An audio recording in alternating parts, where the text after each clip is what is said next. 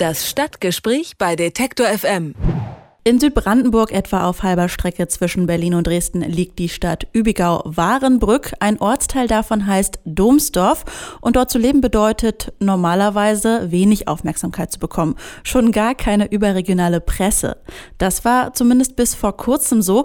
Doch seit ein paar Wochen ist alles anders. Plötzlich rufen nicht nur deutsche, sondern auch internationale Journalisten in Domsdorf an. Der Grund? Die Siedlung Alwine, die ein Teil von Domsdorf ist.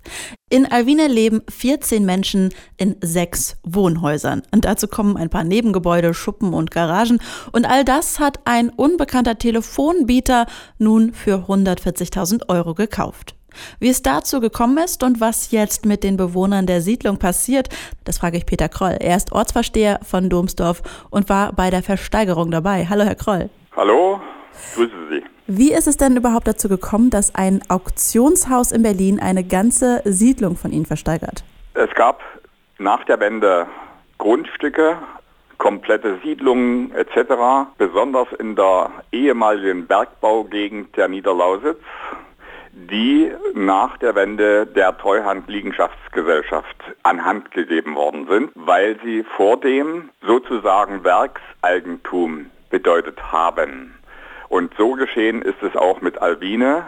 Die Treuhand-Liegenschaftsgesellschaft hat versucht, gleich nach der Wende diese Grundstücke zu verkaufen, in private Hand hineinzugeben. Das ist durch langes Prozedere in diesem Fall Alvine leider nicht so glücklich gelungen, so dass man diese Siedlung mit 17.000 Quadratmetern Fläche sechs Wohnhäuser und viele Nebengelasse. Schließlich 2001 für einen Euro verkauft hat an eine Immobiliengesellschaft in Berlin.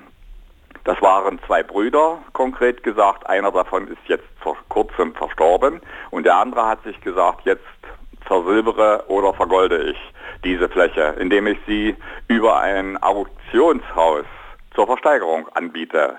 Und der Mindestbieter muss 125.000 Euro auf den Tisch legen. Wie auch immer es geschehen ist, eine große Zeitung Deutschlands mit vier großen Buchstaben war die, der erste journalistische Betrieb, der hier aufkreuzte und sich das anguckte das Areal und letztendlich vor etwa drei Wochen einen einseitigen Bericht veröffentlichte.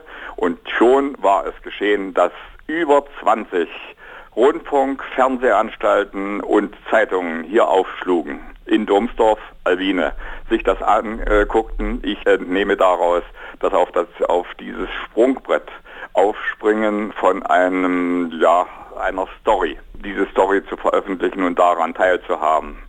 Ja, und nun war die Versteigerung letzten Samstag in Berlin bei diesem Auktionshaus und sage und schreibe ein anonymer Bieter hatte dann 140.000 Euro geboten. Wie wir rauskriegten, ist dieser anonyme Bieter ein Unternehmensvorsteher oder aber Geschäftsführer oder Geschäftsinhaber. Genaues weiß man noch nicht über ihn. Der stammt eben auch aus Berlin und das war der einzige Bieter. Mehr gab es dann nicht. So, wir waren dabei mit unserem Stadtbürgermeister Andreas Klaus und meine Person als Ortsvorsteher von Domsdorf. Haben also die Bewohner des Stadtteils Alwine aus der Bild-Zeitung davon erfahren? So ist es. Und wie haben Sie darauf reagiert?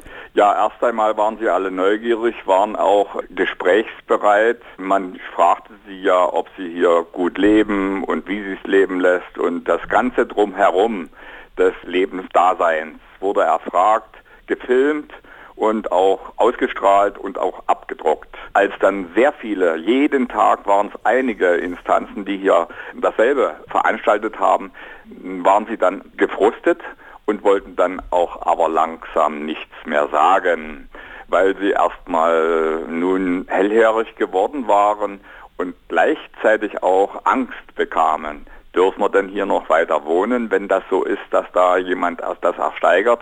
Was wird aus uns in diesen, sagen wir mal gelinde, miserablen Wohnungssubstanzen?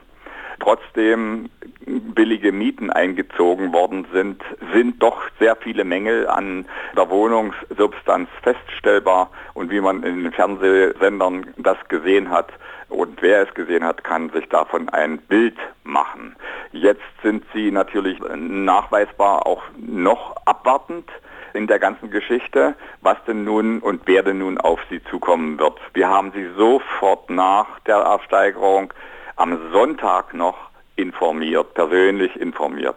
Aber wie hat denn die Bild-Zeitung davon Wind bekommen, dass Alwine versteigert werden soll? Das kann ich nur spekulieren. Ich spekuliere so, dass man natürlich niemand weiß in Deutschland, wo ist denn Domsdorf und was ist da los und so weiter, sodass der, entweder der Auktionator oder aber auch mit Hilfe des ehemaligen Eigentümers, also dieser Immobiliengesellschaft, die Bildzeitung praktisch angefordert worden ist und auch darauf eingestiegen ist, um Eigenwerbung zu veranstalten.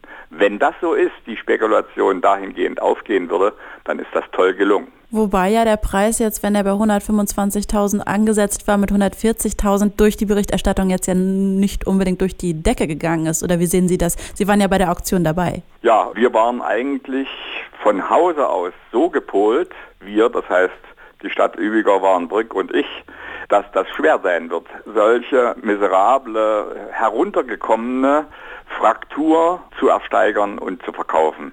Wir waren da sehr skeptisch.